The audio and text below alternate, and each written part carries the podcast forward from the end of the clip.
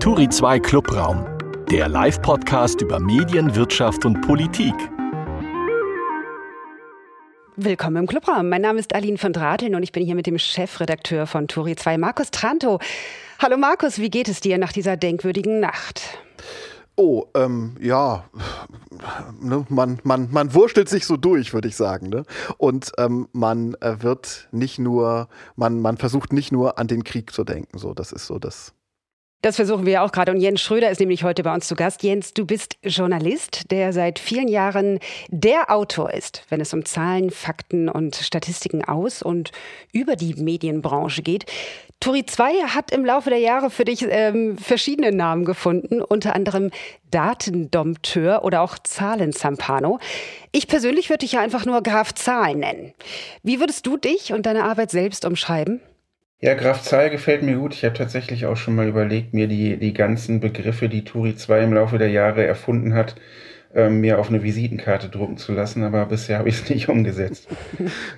aber tatsächlich äh, bin ich seit, seit eigentlich mehr als 20 Jahren inzwischen ähm, unterwegs äh, und, und schreibe quasi täglich über Einschaltquoten, Auflagenzahlen, Klickzahlen, Likes und alles andere, was irgendwie in, der, in den Medienbranchen mit Zahlen zu tun hat wir haben, Jens, mit dir noch ein anderes technisches Problem. Normalerweise bekommen die Menschen, die bei uns hier im Clubraum auftreten, ja einen Eintrag in den Turi zwei Köpfen, unserem äh, Branchenverzeichnis der wichtigen Menschen, die dort unterwegs sind. Da gehörst du zweifellos auch dazu. Allerdings konnten wir dir keinen Eintrag verpassen, weil es schon einen anderen Jens Schröder gibt. Ja, den Geo-Chefredakteur. Genau. genau. mit hast dem bin du, ich aber nicht du, verwandt. hast du zufällig einen zweiten Vornamen, den man nein, dann abkürzen nein, kann? Nein. Willst, willst du dir so einen zulegen? ja, äh, Vielleicht einen Künstlernamen. Na, für uns ist, nennt ihn doch einfach Jens Schröder der Erste. Da gibt es doch überhaupt nichts zu fackeln. So. Du bist natürlich bei uns hier die Nummer eins heute, wenn es darum geht, dass jeder von uns eine Meldung der Woche mitgebracht hat, die ihn irgendwie bewegt hat äh, und dazu eine ganz persönliche These formuliert, die jetzt hier zusammen diskutiert wird. Die Themen der Woche. Jens, deine These der Woche. Genau, also die These der Woche bezieht sich nicht auf eine, eine bestimmte Meldung, sondern eher auf etwas, was mir jetzt in dieser Kriegsphase, in dieser ersten Kriegswoche wieder verstärkt aufgefallen ist, nämlich das Problem des Privatfernsehens. Ähm, und deswegen lautet meine These, dass es in, in den nächsten Jahren zu einem äh, TV-Sendersterben bei den Privaten äh, in Deutschland kommen wird. Ähm, als kleine Begründung vielleicht, ähm, die, insbesondere die Kriegszeit zeigt jetzt wieder, womit lineares Fernsehen noch punkten kann. Das sind nämlich Nachrichtensendungen, Sondersendungen ähm, und abgesehen davon vielleicht noch Shows und eigene Events. Aber alles, was, womit das Privatfernsehen groß geworden ist, Serien, Filme und so weiter, das guckt halt kein Mensch mehr im, im linearen Fernsehen. Ja, also ich kann diese Gefahr, die da mitschwingt, ne, dass das Fernsehen älter wird, das Fernsehpublikum älter wird und dass das am Ende womöglich auch vergreist, ähm, das kann ich schon, das, das sehe ich schon genauso. Ähm, dass einzelne Sender, auch gerade wenn sie jetzt keinen Konzernanschluss haben, dass die darüber sterben, halte ich auch überhaupt nicht für ausgeschlossen. Ähm, ich glaube aber, bis die größeren und die großen Player, zum Beispiel Pro7 ähm, und äh, RTL davon betroffen sind, da muss noch deutlich mehr Zeit vergehen. Ja, ich glaube auch, dass dass die werbende Wirtschaft sich auf die Tatsache in gewisser Weise einstellt. Ja, das, das TV-Publikum wird immer älter und die Werbung passt sich dem an. Merkt man ja zum Beispiel bei ARD und ZDF.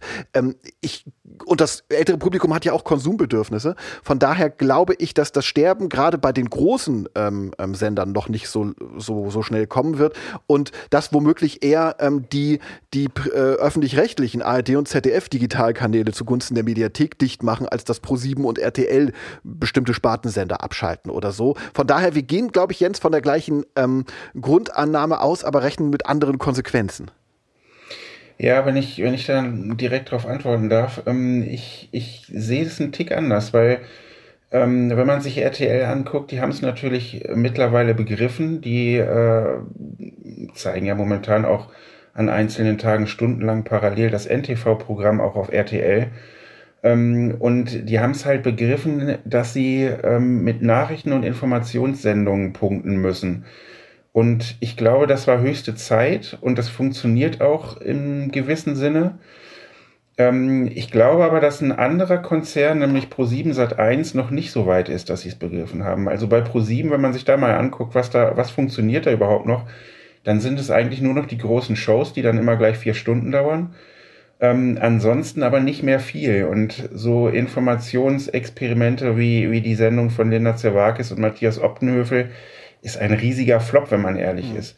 Mhm. Und äh, dementsprechend glaube ich, dass insbesondere Pro7 und Sat1 noch nicht so weit sind wie RTL. Ich glaube, RTL hat momentan noch die besseren Chancen. Ähm, Wobei Pro7 Sat1, wenn ich kurz unterbrechen darf, äh, ist, ist ja tatsächlich auch dabei, eine eigene Nachrichtenredaktion wieder aufzubauen. Natürlich, natürlich. Aber das nur weil man es macht, heißt es ja noch, noch lange nicht, dass man auch Erfolg damit haben wird. Ne? Das, das, das, und, und was du sagtest zum, zum älteren Publikum, ja, natürlich. Die, ähm, die älteren Menschen sind für die Werbeindustrie natürlich auch nicht, nicht zu verachten. Aber was meine These ja eher ist, ist, dass ähm, dass das lineare Fernsehen nicht älter wird, sondern dass auch die Älteren irgendwann nicht mehr zugucken werden. Wenn man sich anguckt, ähm, wie zum Beispiel auch von mittlerweile äh, 60 bis 70-jährigen Streamingdienste genutzt werden, natürlich noch nicht in dem Maße wie, wie äh, in den noch jüngeren äh, Altersgruppen. Aber ich glaube, das ist nur eine Frage der Zeit, bis wirklich die, die Streamingdienste und die Mediatheken und so weiter ähm, für alles, was nicht live ist, äh, die, die, die erste Adresse auch bei den, bei den Älteren sein wird. Ich sag mal was dazu, denn ich bin ja eine hoffnungslose Optimistin, immer noch. Und das schafft auch Putin nicht mehr, das rauszuprügeln. Ähm, ich fange mal hinten an. Ähm, als ich in den 80er Jahren Kind war, durfte ich kein Fernsehen. Und ich dachte immer, wenn ich groß bin, dann werde ich total viel glotzen. Denn unter anderem Schlagersendungen gibt's dann zum Beispiel gar nicht mehr. Die ganzen Dovis, die da auf die Eins und die Drei klatschen, sind dann nämlich schon tot. Ja, komplett falsch gedacht. Erstens, ich habe nicht ferngeguckt, als ich groß war, sondern Fernsehen gemacht. Ich war 20 Jahre lang Fernsehmoderatorin. Die meisten Formate, die ich moderiert habe, waren leider nur so Mittel. Zweitens, Fernsehprogramm ist immer noch zu doof. Denn, und das ist nur eins von vielen Problemen, die Schlagermusikfreunde, ich weiß nicht warum, aber sie wachsen nach. Auch die zehnte Wiederholung CSI mit Werbeunterbrechung braucht eigentlich überhaupt kein Mensch. Und diese Programmchefs, äh, da bin ich total deiner Meinung, Jens, die werden zu Recht jetzt abgestraft. Aber, wie du schon sagtest, wir werden alle immer älter. Wetten das guckt ja niemand ironisch. Das finden die Boomer richtig gut. Ich glaube, TV ist komplette Nostalgie. So wie alte Simply Red CDs hören. Oder, ja, oder wie plötzlich Lust haben, ähm, so wie früher Ravioli aus der Dose zu essen. Das Problem ist, oh die Ravioli schmecken heute viel schlechter als in unserer Erinnerung. Deshalb sind aber Ravioli an sich ja nicht schlecht. Frisch gemacht, so und mit guter Füllung sind sie super. Also, ich glaube, wir können das Fernsehen retten und sollten es auch tun. Wir müssten einfach nur dazu stehen, dass wir total gerne glotzen. Denn hm. wir sind jetzt ja alle, früher war alles besser alt. Also, ab aufs Sofa, Glotze an. Wir sind bereit, wir wollen das auch. Aber wir brauchen kein Programm für diese seltsame, unbekannte Zuschauerin, der alle hinterherjagen, zwischen 14 und 49, sondern wir brauchen ein Programm für uns. Fernsehen ist per se ja eine super Erfindung. Allein dieser große Screen. Ich meine, bedenkt, unsere Augen werden immer schlechter. TV ist eine riesige, wunderbare Plattform. Und ich kann nur sagen, los, liebe TV-Macher und TV-Macherinnen, füllt sie. Ich wäre auch dabei. Wir sind viele und wir werden immer mehr. Ha, ja. Also mein Daumen runter lieber Jens. Also, ja, mein, mein, Jens, mein, mein, mein Daumen geht auch tendenziell, tendenziell runter, weil ich glaube, das, äh, das hat mich noch nicht ganz überzeugt. Aber das Gute ist ja an der These, dass sie, dass sie in die Zukunft gerichtet äh, ist, so dass ich auch gar nicht sagen kann, ihr seid blöd, ihr habt gar nicht recht, nur ich habe recht. Wir werden es sehen. Genau, wir das, sehen, das ist, genau, genau. In zehn und dann, Jahren und dann, sprechen wir wieder. Markus, war denn jetzt dein Daumen hoch oder runter? Fazit.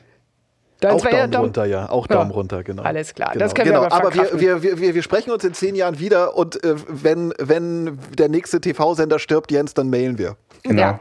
Außerdem äh, kann jetzt Jens sich rächen und auch Daumen runter bei deiner These machen, wenn du möchtest. Markus, du bist dran. Deine Meldung ja. der Woche und deine These dazu. Genau, meine These bezieht sich auf äh, das russisch, die russischen Staatsprogramme Sputnik und RT, die ja von der EU inzwischen verboten sind. Der Grund, die Medien sind Teil der Putin-Propaganda, verbreiten Lügen, sind gesellschaftliches Gift im Prinzip. Ich kann diesen Schritt auch gerade angesichts des Krieges verstehen und das ist meine These. Dennoch finde ich ihn falsch. Und jetzt kommt die Begründung. Ähm, wenn wir diese Medien verbieten, dann machen wir es ihnen leichter, die Opferrolle einzunehmen. Und es gibt genug Menschen, auch hier bei uns, die diese Opferrolle ihnen abnehmen und die dann das Narrativ der staatlich gelenkten Medien in Europa pflegen. Ähm, ich weiß, Putins Propaganda hält sich nachweislich nicht an ethische Standards, an journalistische Standards.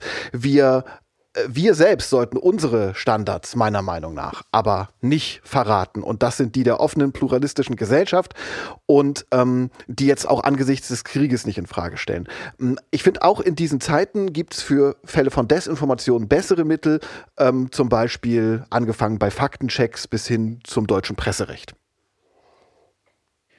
Ja, ähm, also ich, es tut mir leid, aber ich kann da keinen Daumen nach unten geben, sondern muss das unterstützen, deine These. Ähm, denn ich sehe das ähnlich. Ich möchte vielleicht noch ein Argument dazu liefern.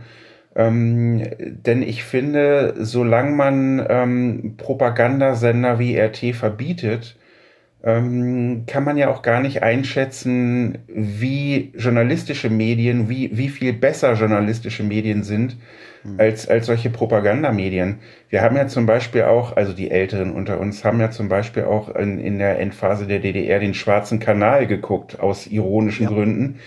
Und ähm, warum sollte man dann äh, die Putin-Propaganda verbieten? Ich, ich finde immer, ähm, bei mir ist eigentlich immer dann erst eine Grenze erreicht, wenn es wirklich ins Strafrechtliche geht, ja, wenn Medien wirklich äh, in irgendwelche, irgendwelche strafrechtlich relevanten Dinge machen, dann muss man sie verbieten oder wenn sie wirklich klar volksverhetzend oder so sind und, und dann ja, aber ich, ich weiß nicht, bei diesen Propagandasendern, da werden, klar, da werden Lügen verbreitet, aber ähm, ich glaube, das muss, muss eine Demokratie wie unsere aushalten. Man mhm. sollte natürlich denen keinerlei äh, irgendwelche, irgendwelche Vergünstigungen oder so geben, die müssen ganz normal die, die Gelder zahlen an Kabelnetzbetreiber und so weiter, die andere Sender auch bezahlen müssten, aber wenn sie das tun wollen, dann, dann sollen sie das meinetwegen auch dürfen. Okay, also Daumen hoch von dir für Markus These. Genau. Ähm, ich finde es total schwierig, dazu eine eindeutige Haltung zu haben. Äh, und ich bin heilfroh, das nicht entscheiden zu müssen. Ich versuche es aber trotzdem. Also, es gibt ja diesen klugen Satz, kennen wir alle, Fernsehen macht kluge Menschen klüger und dumme Menschen dümmer. Und genau das ist in diesem Fall eben auch das Dilemma. Die Putin-Anhänger werden sich durch einen Faktencheck ja nicht beeindrucken lassen. Die allermeisten würden sich äh, ja gar nicht erst die Mühe machen, den dann zu studieren. Das war übrigens auch schon das gleiche Problem bei der, bei der, Erfindung des Buchdrucks. Nur mal so, dass wir uns nicht so ausgeliefert fühlen in unserer Zeit jetzt. Ne? 1492 warnten auch schon kluge Menschen, die Teufel in der Hölle würden jetzt jubeln, weil Propaganda mit Falschinformation genauso gefährlich sind wie Streubomben. Wir sitzen hier im sicheren Germany ich muss sagen, ich, ich habe Bauchweh, wenn ich auf meinem Sofa sitzen würde und mir äh, das anschauen müsste. Das tut mir wirklich körperlich weh. Ne? Aber das geht mir mit einigen deutschen TV-Sendern so. Demokratie, sehe ich genauso wie Jens, muss Meinungsvielfalt aushalten, ja, und auch lügen. Aber sie muss sich nicht alles gefallen lassen. Es gibt den Begriff der wehrhaften Demokratie. Der entstand nach dem Zweiten Weltkrieg, als Deutschland seine Lehren aus der Weimarer Republik zog in der man ja den Feinden der Demokratie zu viel Freiheit gab. Also, mein Bauch sagt eigentlich Nein bei deiner These, mein Kopf sagt mhm. gerade noch so vertretbar. Dann würde ich sagen, okay, meinetwegen senden, aber dann bitte mit dem eingeblendeten Hinweis Dauerwerbesendung. Das ist gar nicht gar keine schlechte Idee, stimmt. Das, das könnte man machen, ne? Ja. Dauerwerbesendung, das, das passt ja dann auch. Ja, also da es ja ein Propagandaprogramm ist. Allerdings ja. müssten dann deutsche Medien im Ausland vermutlich, also Deutsche Welle, äh, vermutlich würde das gleiche Schicksal ereilen. Ne? Ähm. Ja, aber das ist ja nicht unser Problem. So, naja, das, das, das, ist so, aber da gibt es ja auch, auch Möglichkeiten. Ich habe zum Beispiel gestern gelesen, das fand ich ganz, ganz pfiffig, ähm, die Bundesliga, die deutsche Fußball-Bundesliga hat äh, beschlossen, dem russischen Sender, der die, die Spiele live übertragen darf, den Vertrag nicht aufzukündigen, aber darauf zu bestehen, dass die Bilder im Original so gezeigt werden müssen, wie sie in Deutschland gefilmt mhm. werden. Sprich am Samstag mit ganz, ganz, ganz vielen Pro-Ukraine. Plakaten und die mhm. dürfen dann in Russland nicht rausgeschnitten werden. Ansonsten machen, äh, verstößen die Russen gegen den Vertrag und dann wird er gekündigt. Das finde ich eigentlich eine gute Idee. Hm. Das passt dann auch irgendwie so ein bisschen zur Dauerwerbesendung bei RT. Ja. Okay, so, dann, dann haben wir ja eine Punkt. Lösung gefunden. Sehr schön. Dann bin ich jetzt dran mit meiner These, richtig? Ähm, zu Beginn genau. dieser Woche hat der Journalist Jan Fleischhauer über Twitter die Auszeichnung mit einem Journalistenpreis von Bildvize Paul Ronsheimer gefordert, weil er als Kriegsreporter äh, in Kiew ausharrt, während viele andere Kollegen schon abgezogen wurden. Ich muss sagen, ich finde es unangemessen und am Thema genauso vorbei wie damals den Oscar für Leonardo DiCaprio als bester Schauspieler dafür, dass er sich in dem Film The Revenant in einen dampfenden Pferdekadaver gelegt und in eine Bisonleber gebissen hat. Meine These, sich in Gefahr zu begeben, ist allein keine journalistische Errungenschaft. Jens, willst du anfangen? Ja, ich kann anfangen. Also ich, ich kann bei der These bin ich so ein bisschen hin und her gerissen. Also da würde ich weder Daumen nach oben noch Daumen nach unten geben, sondern eher so den Daumen schwankend in der, schwankend in der Mitte halten. Ähm, auf der einen Seite verstehe ich äh, deine These und natürlich kann man nicht äh, Preise dafür vergeben, bloß weil jemand mutig ist. Auf der anderen Seite gehört dieser Mut aber natürlich auch dazu zum, zum Reporter sein, ja. Und ich finde es zum Beispiel schon sehr beachtlich, dass der Ronsheimer wirklich in, in, jede, in jeden diese, dieser Konflikte wirklich fährt und, und von dort berichtet. Das muss natürlich nicht immer die perfekte Lösung sein. Oftmals findet man ja in, in solchen ähm, Kriegsgebieten oder hat man in solchen Kriegsgebieten sogar noch schlechtere Möglichkeiten zu recherchieren, als wenn man vielleicht ein bisschen, mit ein bisschen Abstand ähm, dazu sich aufhält. Ähm, aber trotzdem äh, finde ich es besser, wenn ein Medium jemand vor Ort hat, als wenn es zum Beispiel wie, wie die ARD, ähm, die gar keinen äh, vor Ort hat, sondern der, derjenige, der, glaube ich, von der ARD am nächsten dran ist, der, der, der ist mehrere hundert Kilometer entfernt. Und das, Wobei das wollten die nicht gerade wieder ich, jemanden hinschicken? Ja, ja, die, die, die wollen jemanden Ist, glaube ich, auch sogar schon jemand da, glaube ich. Man, Man kann natürlich auch niemanden zwingen, in so ein Kriegsgebiet zu reisen. Ja, ich glaube, alle Reporter, die wirklich in solche Kriegsgebiete reisen, müssen verrückt sein. Anders, anders geht es nicht. Ähm, ich glaube, nicht nur Mut gehört dazu, sondern auch irgendwie Verrücktheit. Aber klar, nur deswegen, weil jemand mutig und verrückt ist, äh, hat er noch keine Preise verdient. Ich glaube, man muss dann mit ein bisschen Abstand gucken, was hat er dort gemacht, wie hat er von dort berichtet, war das preiswürdig, war das gut oder war das einfach nur irgendwie Show? Mhm. Also ich, ich persönlich, ich persönlich würde, äh, das sage ich gerade mal vorweg, Aline grundsätzlich einen Daumen nach oben geben für ihre These. Ähm, ich finde aber den Einsatz von, von Ronsheimer jetzt auch nicht unbedingt preiswürdig, aber ich finde ihn bemerkenswert tatsächlich. Ähm, er zeigt schon in dem, was er da macht, einen besonderen Blick auf den Krieg, auch einen Blick, den man, einen sehr persönlichen, den man sonst woanders vielleicht nicht kriegt. Und äh, ich kann es gut verstehen, dass Menschen bereit sind, ihm so als Personenmarke da auch zu folgen und sich den Krieg von ihm erklären zu lassen. Ähm, was ich so ein bisschen schwierig finde in diesem ganzen Zusammenhang, ist so ein bisschen die Heldenverehrung, die Ronsheimer so vom Bild-TV-Studio aus so zuteil wird. Ne? Ähm, äh, weil ich finde, die eigentlichen Heldinnen und Helden, wenn man das überhaupt so umfassen möchte, dann das sind dann womöglich die Reporterinnen und Reporter, die da seit vielen Jahren vor Ort sind und womöglich aus, mit, mit deutlichen schwierigeren Voraussetzungen da berichten, als das ein Paul Ronsheimer tut. Ich habe äh, ähm, einen Tweet gefunden von einer Journalistin, Rebecca Barth, die ähm, äh, für Zeitungen und für Radiosender schreibt und ich kann den Tweet mal zitieren, gerade den, der finde ich bringt es ziemlich auf den Punkt. Wenn ich mich im Hotel umschaue, schicken andere Sender Kerle in ihren 50ern, die trotz Schrankformat zu dritt und viert unterwegs sind. Ich dagegen bin alleine, habe weder Weste noch Helm und muss mich mit deutschen Printredaktionen um eine Versicherung prügeln, die eigentlich Mindestanforderung sein sollte. Es liegt nicht an den Reportern, es liegt an den Strukturen, schreibt sie. Und deswegen würde ich ganz eindeutig Daumen hoch für Aline. Und ja, Daumen hoch für diese Reporter. Ja, falls ich noch mal ganz kurz ähm, noch mal was dazu sagen darf, mhm. den, den Tweet kenne ich natürlich auch. Ähm, ich weiß es nicht, ob es wirklich immer an den Strukturen liegt, ähm, aber trotzdem ist, hat sie natürlich einen Punkt. Und, und um aber die ARD vielleicht noch so ein bisschen zu retten und, und um auch noch mal irgendwie darauf äh, einzugehen, dass man eben nicht unbedingt vor Ort sein muss, um trotzdem gut über so eine Lage zu berichten. Also de derjenige, dem ich momentan einen Preis geben würde, wäre eben nicht der Ronsheimer, sondern Demian von Osten, der für die ARD in Moskau ist. Mhm. Und der, von dem ich mich sehr, sehr gut informiert fühle und bei, bei dem ich bei jeder Schalte wirklich das Gefühl habe, ähm, der berichtet da nicht nur Hörensagen, sondern der recherchiert wirklich vor Ort und fragt Leute und ähm, das zeigt eben, dass man auch nicht unbedingt wirklich ja mitten im, im mitten in den Schießereien sein muss, um mhm. wirklich vielleicht gut berichten zu können. Das Danke, kann ich auch total ja. unterschreiben. Gut, ihr Lieben, dann äh, haben wir uns soweit geeinigt, äh, zumindest bei der letzten These. Und jetzt geht es nur noch um Jens Schröder. Unser Gast im Kreuzverhör. Lieber Jens, wir haben viele schnelle Fragen. Äh, los geht's. Wann wachst du morgens auf?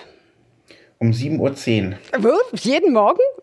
Klingelt da dein Wecker? Montags, Montags bis Freitags, ja. Da klingelt mein Wecker, genau. Und warum 7.10 Uhr? Warum nicht 7? Ich habe zwei schulpflichtige Kinder und 7 ist mir zu früh, deswegen 7.10 Uhr. Okay. was, was machst du dann als erstes? Den Wecker 10 Minuten weiter, weiterstellen. Welches Medium nutzt du als erstes? Ähm, verschiedene Newsletter. Mhm. Welches, welche Medien sind für dich die wichtigsten? Ja, gerade jetzt, wenn man, wenn man wieder in so einer Phase ist, wie wir jetzt gerade alle, ähm, wird mir wieder deutlich, wie wichtig für mich und ich hoffe nicht nur für mich wirklich so die, die öffentlich-rechtlichen Informationsprogramme sind. Welches Medium ist bei dir zuletzt vom Schirm gerutscht? Da kann ich eigentlich gar keins nennen, weil ich mich ja beruflich mit Medien auseinandersetze und egal, ob mir eins gefällt oder nicht, wenn es eine bestimmte Relevanz hat, also eine bestimmte Fallhöhe von Nutzerzahlen oder so, dann muss ich mich mit dem Medium auseinandersetzen und, und nutze es auch. Von daher würde ich, würde ich sagen, vom Schirm rutschen Medien bei mir eigentlich wirklich nur dann, äh, wenn sie, wenn sie wirklich verschwinden. Ja, also wenn sie, wenn, wenn eine, eine Zeitschrift eingestellt wird oder eine, eine Fernsehsendung abgesetzt wird oder wie auch immer. Du hast vier Jahre lang jeden Abend den Trending Newsletter, den Trending Morgen Newsletter von Media geschrieben. Was ist nerviger, früh aufstehen oder wegen der Arbeit lange wach bleiben zu müssen? Also ich bin tatsächlich ein Nachtmensch. Ich arbeite sehr gerne abends noch. Äh, von daher war, war das, wenn ich, wenn ich nicht auch gleichzeitig noch früh aufstehen müsste, ähm, dann, dann wäre das alles kein Problem. äh, aber das, die, das, der Mix aus früh aufstehen müssen und lange arbeiten, der ist halt ein teuflischer. Ja, welcher Newsletter, Stichwort Mittagsschlaf. Ja, welcher Newsletter ist der beste? Du kennst sie alle. Oha, der beste Newsletter, das ist schwer zu sagen. Puh. Sag Tori 2. Ja, das, das, das, darf er nicht sagen. So. Ich, ich nutze ja Tori 2 tatsächlich nicht als Newsletter, sondern per RSS-Feed. Ah. Ähm, aber ich, ich, ach, ich weiß nicht. Ich kann da, es gibt viele verschiedene gute. Ich möchte jetzt eigentlich gar keinen richtig rausgreifen. Welches Social Network liebst du? Ganz eindeutig Twitter. Also ich bin Twitter-Nutzer der ersten Stunde und äh, bin es seitdem auch, auch sehr leidenschaftlich geblieben ähm, weil Twitter halt immer noch die Möglichkeit hat, und das, das ist der große Vorteil, dass man sich seine Timeline so zusammenstellt, wie man möchte und, und nicht auf Algorithmen vertraut, sondern in chronologischer Reihenfolge einfach das lesen kann, was die äh, Kanäle oder Profile, denen man folgt, wirklich so von sich geben. Und das ist von mir der, ist, ist für mich der große Vorteil an, an Twitter. Und es ist halt wirklich eigentlich unter den sozialen Netzwerken das einzige richtige Echtzeitnetzwerk. Und gerade als Journalist ist das, glaube ich, äh, wirklich eine, eine hervorragende Sache, wenn man, wenn man quasi in Echtzeit lesen kann, was Medien oder auch einzelne Menschen ähm, ja meinen, dass das für sie wichtig ist und dass sie von sich geben wollen. Ganz, ganz kurz jetzt, das ist unsere Schnellfragerunde. Wir brauchen kurze Antworten. Die ja. ausführlichen kommen gleich. Welches soziale Netzwerk hast du? Facebook. das war jetzt sehr kurz. Kurz genug? Wann hast du, wann ja, hast du gemerkt, super. dass du ein Nummer-Nerd bist? Ach, schon als kleiner, kleiner Kerl. Ich habe schon als, als äh, fünf-, sechsjähriger mir eigene Fußballergebnistabellen ausgerechnet für die Bundesliga und wollte damals schon Sportreporter werden. Warst du auch super in Mathe in der Schule? Oder ist das was anderes? Anfangs ja, aber als es dann irgendwann nicht mehr ums Rechnen ging, sondern um irgendwelche Kurvendiskussionen und so, da ließ es dann nach. Das kann ich sehr gut nachvollziehen. Ähm, wann war klar, dass du beruflich was mit Zahlen machen willst? Puh, das ist schwer zu sagen. Ich, dass, ich, dass ich Journalist werden will, war wie gesagt schon sehr früh klar. Dass es dann tatsächlich auch Zahlen wurden, damit ich halt dann so reingerutscht, weil ich, weil mir Zahlen Spaß gemacht haben und weil, glaube ich, Kollegen und Kolleginnen dankbar waren, dass sich jemand um die Zahlen kümmert. Es gibt diesen legendären Satz von Winston Churchill. Ich traue keiner Statistik, die ich nicht selbst gefälscht habe. Wie viel Wahres ist daran? Ja, ich mag diesen Satz gar nicht, weil er suggeriert, dass jemand, der, der, eine, der sich professionell mit Zahlen und Statistiken auseinandersetzt, dass der irgendwie so einen Hang dazu hätte, ähm, Statistiken zu verfälschen oder auch nur hin, so hinzudeuten, wie es einem passt. Ähm, ich, ich mag den Satz nicht. Warum ist unsere Branche so zahlenverliebt? Naja, letztlich, weil es eine Branche ist, bei der, bei der natürlich der Erfolg auch von Zahlen abhängt. Ja? Also ein Fernsehsender, den keiner guckt, kann nicht erfolgreich sein. Oder eine, eine, eine Website, die keiner liest, kann nicht erfolgreich sein. Deswegen sind natürlich Zahlen etwas Fundamentales ähm, für die gesamte Medienbranche. Na gut, aber egal ob Print, TV oder Radiozahlen, in ihren Pressemitteilungen schaffen sie es alle, sich selbst zum Sieger nach Zahlen zu framen. Hat die Branche überhaupt Interesse an ehrlichen Zahlen? Mal so, mal so würde ich sagen. Natürlich hat sie das, aber natürlich versucht sie auch aus, aus all diesen Zahlen diejenigen rauszufiltern, ähm, bei denen sie am besten aussieht, wie du es gesagt hast. Mhm. Wann hast du dich zuletzt verrechnet? Ach, da ich sehr viel mit Excel arbeite und, und Excel arbeiten oder rechnen lasse, ähm, verrechnen kann, kann man eigentlich nicht sagen. Natürlich passieren mal irgendwelche, irgendwelche Zahlendreher oder Tippfehler, so dass sich Excel dann verrechnet. Aber das kommt eigentlich auch eher selten vor und ich weiß nicht, wann das das letzte Mal war. Was ist die peinlichste Rechnung, die man, wenn es ihn gäbe, im Verlauf deines Handys äh, Taschenrechners finden könnte? Ja, nee, nee, da, da, ich, da ich tatsächlich, ohne mich selbst loben zu wollen, guter Kopfrechner bin, ähm, gibt's, wenn, wenn ich die, die Taschenrechnerfunktion oder die App nutze, dann wirklich für, für eher kompliziertere Sachen. Okay. Jens, wir haben zum Ende der Schnellraterunde sieben Sätze zum, äh, der Schnellraterunde, wir haben zum Ende der Schnellfragerunde ähm, sieben Sätze äh, oder Stichworte zum Beenden, zum Fortsetzen. Mhm. Ähm, ich würde mal anfangen, Social Media ist. Segen und Fluch zugleich. Morgen-Newsletter sind zu einem unverzichtbaren Medium geworden. Statistiken können sehr viel ähm, über Menschen aussagen. Statistiken können nicht alles über Menschen aussagen. Popkultur ist für mich etwas sehr, sehr Wichtiges. Meine Lieblingszahl oder deine Lieblingszahl, besser gesagt. Ist die 11. Und Sportjournalismus ist? Wäre für mich auch immer etwas gewesen, was ich gern gemacht hätte. Wunderbar. Puh, das war der Endspurt und äh, jetzt geht's ans Eingemachte. Schatz, wir müssen reden. Der kurze Deep Dive. Schatz, wir müssen reden. Jens, ähm, wie geht es laut Social Media den Deutschen mit diesem Krieg hier? Wie, wie verhalten sie sich in der Mediennutzung? Ja, das ist, das ist schwer zu sagen nach einer Woche. Also da glaube ich, müsste man noch einen längeren Zeitraum abwarten, bevor man wirklich sagen kann, so geht's den Deutschen damit. Natürlich, was in den ersten Tagen zu beobachten war, ähm, war, war sehr viel Panik. Ja? Also da, da sind wirklich ja ähm, sehr, sehr viele Tweets und sehr, sehr viele Artikel auch nach oben geschwappt, die, die mit dem Krieg zu tun hatten. Und es gab eigentlich gar kein anderes Thema mehr. Mittlerweile, glaube ich, ist so die erste große Panik ähm, gewichen, aber natürlich ist es trotzdem weiterhin das große Thema in den sozialen Netzwerken. Aber es, es kommen jetzt auch so ein bisschen Nebenaspekte, wo man sich dann schon wieder anfängt, an den Kopf zu fassen. Ich habe zum Beispiel heute in meinem Trending Newsletter das auch aufgegriffen.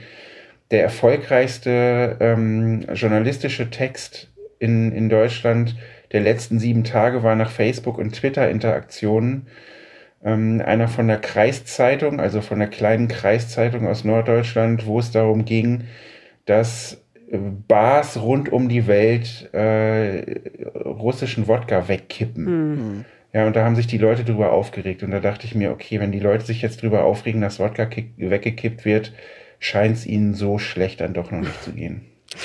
In der Schule haben wir alle exponentielles Zahlenwachstum gelernt. Zu Beginn der Pandemie hatten wir das alle wieder vergessen. Hilft dir dein Wissen um Zahlen und Statistiken, um die Pandemie besser zu verstehen? Ja, das glaube ich schon. Also ich, ich ja, gerade, gerade das, was du ansprichst, ne, das, man braucht halt ein bestimmtes Verständnis dafür, um, um wirklich irgendwie die, die Situation einschätzen zu können. Und ich habe mich tatsächlich auch in, in der Pandemie quasi täglich mit diesen Zahlen beschäftigt, gucke auch heute noch jeden Tag auf, auf die Zahlen, ins, ins, äh, mittlerweile eher nicht mehr auf, auf die Infektionszahlen, sondern eher darauf, wie viele Leute ins Krankenhaus kommen und wie viel auf die, auf die Intensivstationen, weil das etwas Beruhigendes ist mittlerweile. Ähm, aber natürlich, äh, bei, bei, so einer, bei so einem Thema sind, sind Zahlen und das Verständnis für Zahlen etwas sehr, sehr Wichtiges. Hm. Es ist halt so schwierig, ne? denn gerade in Corona-Zeiten ähm, kamen Statistiken und das wahre Leben an ihre Grenzen. Für jeden Einzelnen hochgerechnet bestand ja statistisch gesehen ein Mini-Risiko zu sterben. Und trotzdem musste es diesen Lockdown für alle geben. Wo sind Statistiken gefährlich und wo sind sie unerlässlich? Das ist natürlich ein wichtiger Punkt, den du ansprichst, weil ja, gerade diese Pandemie und gerade die Anfangszeit der Pandemie, wo man ja wirklich gar nichts wusste und, und Panik hatte und, und wirklich das Gefühl hatte, es kann jeden treffen, was dann in gewissem Sinne ja auch, auch sich bewahrheitet hat, da, da haben, hat dieser, dieser Zahlenwust wahrscheinlich die Leute noch, noch verrückter gemacht. Aber je mehr Zahlen man hatte, desto desto besser konnte man die Situation natürlich auch einschätzen und das, das persönliche Risiko vielleicht auch, auch besser einschätzen. Ähm, ja, es ist, es ist immer so ein bisschen zweischneidig, ne? Hm. Lass uns, lass uns über, über deinen Trending-Newsletter äh, sprechen. Du hast den gerade schon angesprochen, kurz. Ähm, äh, du hast den 1000 Ausgaben lang äh, als täglichen Newsletter gemacht. Fast vier Jahre lang äh, ist der äh, auch in meinem Postfach äh, jeden Morgen gelandet. Ähm, bist du im Laufe der Zeit, also Moment, dazu muss ich noch sagen, äh, du machst ihn inzwischen äh, ja wöchentlich. Ähm, deswegen dazu gesagt, äh, oder des, deswegen die Frage, äh, bist du nach 1000 Ausgaben ähm, Social Media müde geworden? Ja, Social Media müde, ich weiß es nicht genau. In gewissem Sinne natürlich schon, weil, weil so dieses, es war natürlich durch das, durch die tägliche Erscheinungsweise des Newsletters musste ich mich natürlich auch täglich mit diesen ganzen Dingen auseinandersetzen und konnte nicht nur meine schön gepflegte Twitter-Timeline ähm, lesen, sondern hatte dann eben auch das Problem, mich in die Untiefen von, von miesen Facebook-Kommentaren und so weiter zu begeben. Und das, das hat natürlich schon dazu geführt, dass, dass mich das alles irgendwann frustriert hat und genervt hat und so weiter. Ist das ein neuer Jingle, Markus, oder klingelt bei Jens nee, das, das Telefon? Ist leider, äh, wahrscheinlich will hier irgendein Paketbote ähm, ins Büro. Ja, los, mach auf. Ähm, müssen wir dann im Podcast rausschneiden. Mach auf und wir genau. wollen, nee, du musst uns sagen, was drin war im Paket. Das ist die Strafe. So wie früher in der Schule. Wir wollen das gerne alle wissen. Jens?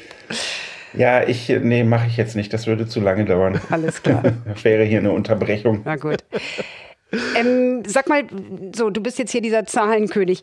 Ähm, Gerade ist der 22.02. hinter uns. Ähm, am 2.2.22 haben super viele Leute geheiratet und ich kenne die Statistik, dass die Scheidungsrate höher ist bei Paaren, die an Schnapszahlen heiraten. Warum ist das so? Oh, da fragst du was. Aber du hast dir doch bestimmt mal darüber Gedanken gemacht. Ja, vielleicht, vielleicht ist es tatsächlich so, dass die Leute dann zwanghaft unbedingt an so einem Tag heiraten wollen, obwohl sie vielleicht gar nicht, noch gar nicht so weit sind. Also das ist ja eher eine psychologische Frage. Mm. Na gut, dann wechseln wir zu anderen Zahlen. Freaks. Ich kann, ich kann mir das wirklich nur so erklären, ne? dass mm. vielleicht irgendwie Leute denken, oh, das ist so ein tolles Datum, da müssen wir jetzt unbedingt heiraten. Mm. Und dann merken sie irgendwann, ach, vielleicht hätten wir doch gar nicht heiraten sollen. Verstehe. Putin hat am 22.02.22 die Ukraine überfallen. Nach Georgien ist er einmarschiert am 8.08.2008. Ernsthaft? Ja. Äh, Psychopathen sind oft zahlenaffin. Was ist da deine persönliche Erfahrung, lieber Jens? ich glaube, das müssen andere beurteilen, aber ich hoffe nicht, dass ich ein Psychopath bin. okay, du meinst, es war Zufall. Das weiß ich nicht. Vielleicht ist er tatsächlich irgendwie so ein, so ein abergläubischer Mensch oder so, ja, weil ähm, das ist ja, wäre ja schon wirklich ein, ein größerer Zufall. Hm. Aber ich meine, man, man merkt natürlich mittlerweile, dass, dass da schon, ähm, ja, dass es ein sehr verrückter Mensch ist. Vielleicht gehört diese, diese, dieser Aberglaube, dass irgendwie was mit Zahlen zu tun hat. Vielleicht gehört das zu dieser Verrücktheit auch noch dazu. Wobei auf Zahlen gucken ja viele ne, in dieser Branche. Wenn wir jetzt, äh, äh, wir arbeiten alle in der Kommunikationsbranche und sei es in den Medien oder in PR-Abteilungen, da sind Zahlen ja total wichtig. Ähm, lass uns nochmal auf Social Media gucken. Ähm, was funktioniert da gut? Also wenn, wenn, wenn du deine vier Jahre Erfahrung und du guckst ja auch weiter auf Social Media, ähm, mal ein bisschen ausweilst und ein bisschen guckst, ähm, wie müssen Posts, Videos, Bilder aufbereitet sein, damit die Botschaften am Ende ankommen? So mit vier Jahren Newsletter und Trending-Erfahrung. Ja, da könnte man natürlich jetzt äh, gut bezahlte Vorträge halten, aber um, um vielleicht das alles auf einen, auf, auf einen Punkt zu bringen, um das vielleicht auf einen Punkt zu bringen, ich glaube, was, was wirklich am besten funktioniert, ist alles, was emotional ist. Ja? Mhm. Ob es irgendwie leidende Tiere sind oder ähm, ob, es, ob es verschwundene Kinder sind, all solche Posts funktionieren immer extrem gut ähm, ob es eben hitzige politische Debatten sind, die sehr viel mit Emotionen zu tun haben, oder ob es Fußball ist, das für, für Fans natürlich ein sehr emotionales Thema ist. Alles, was irgendwie emotional ist, funktioniert äh, in, in sozialen Netzwerken. Ich habe ein bisschen das Gefühl, dass Social Media so langsam seinen Zenit überschreitet. Ähm, äh, dazu würde es zum Beispiel auch passen, dass Social Audio ja im Prinzip nur so ein Mini-Hype war. Ähm, wie siehst du die Zukunft von Social Media? Ja, ich glaube nicht, dass da ein Zenit über, überschritten ist. Ich glaube aber, dass, dass die Player sich ändern werden. Also ich weiß nicht, ob es in zehn Jahren Facebook noch gibt oder ob nicht, ob es noch gibt, sondern ob es noch wirklich in dem Maße genutzt wird, wie, wie ja immer noch. Ähm, ich glaube, dass so dieses Austauschen in Netzwerken, das wird nicht verschwinden. Ähm, niemals. Äh, aber ich glaube, die Plattformen werden sich ändern was natürlich meine große Hoffnung ist, ähm, ist, dass, dass es vielleicht auch wieder ein bisschen menschlicher darin zugeht, tatsächlich ein bisschen sozialer wieder, ähm, dass vielleicht das ganze Thema Algorithmen, dass, dass da die Betreiber nochmal drüber nachdenken, ob das alles so klug war, dass, dass man Algorithmen entscheiden lässt, was Menschen zu sehen kriegen, was natürlich diese ganzen Hasseffekte und so ähm, mindestens befördert hat. Aber verschwinden wird, wird das ganze Thema Social Media definitiv nicht. Und wie würde das aussehen? Was, was käme dann nach Social Media, so wie wir es gerade kennen? Naja, vielleicht sowas wie Back to the Roots. Ne? Vielleicht wirklich, ähm, dass man dass man weniger Algorithmen überlässt, was, äh, wie, wie die Leute sich austauschen, dass vielleicht auch, also ich meine, es gibt ja, es gibt ja auch so ein bisschen eine Tendenz dazu, dass man eher dann WhatsApp-Gruppen gründet oder Telegram-Gruppen, die, die nicht öffentlich sind und sich in kleinerem Kreise vielleicht sein eigenes soziales Netzwerk äh, bildet und sich da austauscht als, als in der Weltöffentlichkeit. Ähm, vielleicht ist das so ein Trend, der, der, der sich noch fortführen wird, ja, dass man, dass man eben, dass es vielleicht so ein bisschen Private Social Media sein wird. Ja, oder um den Bogen jetzt wieder äh, so zu schließen vom Beginn der Sendung, dass man doch wieder die großen Samstagabendshows sieht in, im Fernsehen, wo dann die Leute, die von Gottschalk äh, aufgerufen werden, ihre Oma grüßen. Das ist dann das neue Social Media. Wir sind schon am Ende. Und dann drüber Twitter. Lieber Jens, genau. Ähm, wir haben immer noch unsere klassischen Fragen. Zwei Stück. Ähm, einmal, welchen Wunsch willst du dir noch erfüllen, lieber Jens, im Leben? Ja, das ist schwer zu sagen. Also ich, ich glaube, wenn ich, wenn ich da spontan drauf antworten muss, dann ist es nochmal ähm, noch nach, nach Südafrika äh, zu fliegen. Äh, ich war da schon mal für drei Wochen und das war quasi der schönste Urlaub meines Lebens. Das, das möchte ich mir auf jeden Fall nochmal erfüllen. Und welche Zeile soll am Tag deines Todes über deinen Nachruf bei Turi 2 stehen? Ja, ehrlich gesagt hoffe ich ja, dass ich noch eine Weile ähm, leben werde und vielleicht. Das hoffen äh, wir auch Vielleicht schreibe ich ja dann einen Nachruf auf Turi 2 statt umgekehrt. das war die lustigste Antwort jetzt, bislang. Womit ich, womit ich jetzt nicht, nicht euch den Tod wünsche, auf keinen Fall, weil ähm, ihr, seid, ihr seid sehr angenehme Konkurrenten. Und, Wir haben ähm, das schon richtig verstanden. Aber ich, ich möchte zumindest nicht über meinen eigenen Tod nachdenken. Ja, das ist aber grandios gekontert, ja. wirklich. Äh, so, ihr Lieben, was habt ihr aus der Sendung mitgenommen? Markus, du kannst anfangen.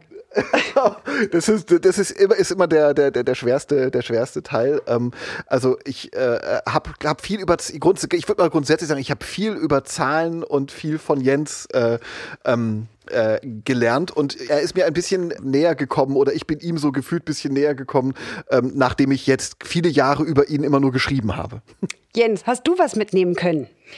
Ja, ich habe vor allem 40 Minuten äh, eine schöne Zeit mitgenommen, die von dem äh, gruseligen Alltag äh, ein bisschen abgelenkt hat. Ja. Und ich fand es auf jeden Fall in, interessant und inspirierend. Sehr schön. Ich habe auch was mitgenommen. Dein Tipp, äh, dass leidende Tiere äh, total gut funktionieren auf Social Media. Ich werde jetzt gleich ein Foto machen von meinen Katzen, die im Badezimmer ausharren müssen, damit sie nicht rummounten und kann sie gleich raus. Ja, aber, aber da musst du aufpassen, dass dann nicht gleich die, die Tierfreund-Community, äh, oh, ja. oh, Tierschutz-Community dir aufs Dach steigt und dich beschimpft, weil du Katzen quälst. Ja, klar kommen die. Ach, alle willkommen. Ich freue mich drauf. Ich freue mich auch auf den nächsten Freitag, denn dann ist einer der erfahrensten deutschen Chefredakteure, sorry Markus, und Fachjournalisten ja, zu Gast gut. bei uns. Wir begrüßen Uwe Vorkötter. Der war Chef von der Stuttgarter Zeitung, Berliner Zeitung, Frankfurter Rundschau und zum Schluss auch bei Horizont. Heute ist er deren Herausgeber und der wird uns bestimmt äh, ja, einen guten Ausblick geben, hoffentlich, auf das, was gerade ist und versuchen, die Weltlage zu erklären. Mhm. Und ich äh, kann noch einen Hinweis geben, und zwar hatte ich äh, in der vergangenen Woche die Möglichkeit, mit der RTL-Journalistin Pina Atalay über Journalismus in Krisenzeiten mich zu unterhalten. Da haben wir unter anderem darüber gesprochen, wie viel Haltung Journalismus verträgt. Ich werde ganz oft gefragt, ähm, wie objektiv ich bin oder sein kann. Und ich sage immer, es kann kein Mensch auf dieser Welt hundertprozentig objektiv sein, denn ich bringe meine Erfahrungswerte mit. Ich bin ja auch ein Mensch, der Teil der Gesellschaft ist. Und ich finde es wichtig, dass ich eine Haltung habe, ja, und die habe ich auch zu gewissen Themen. Trotzdem heißt das nicht, dass ich eine Meinung habe oder erzieherisch unterwegs bin. Das ganze Gespräch, das gibt es am Montagmorgen auf Turi 2 und auch bei den Kollegen von Horizont. Sehr schön, das war versöhnlich am Ende. Bis dann, ihr Lieben. Macht's gut. Tschüss, danke Jens. euch. Ciao, Markus. Bis dann, alles Gute. Und danke, danke natürlich danke. an alle, die zugehört haben. Macht's gut, behaltet den Mut und wir hören uns nächsten Freitag. Bis dann, tschüss. Turi 2 Clubraum, der Live-Podcast über Medien, Wirtschaft und Politik. Jeden Freitag um 12.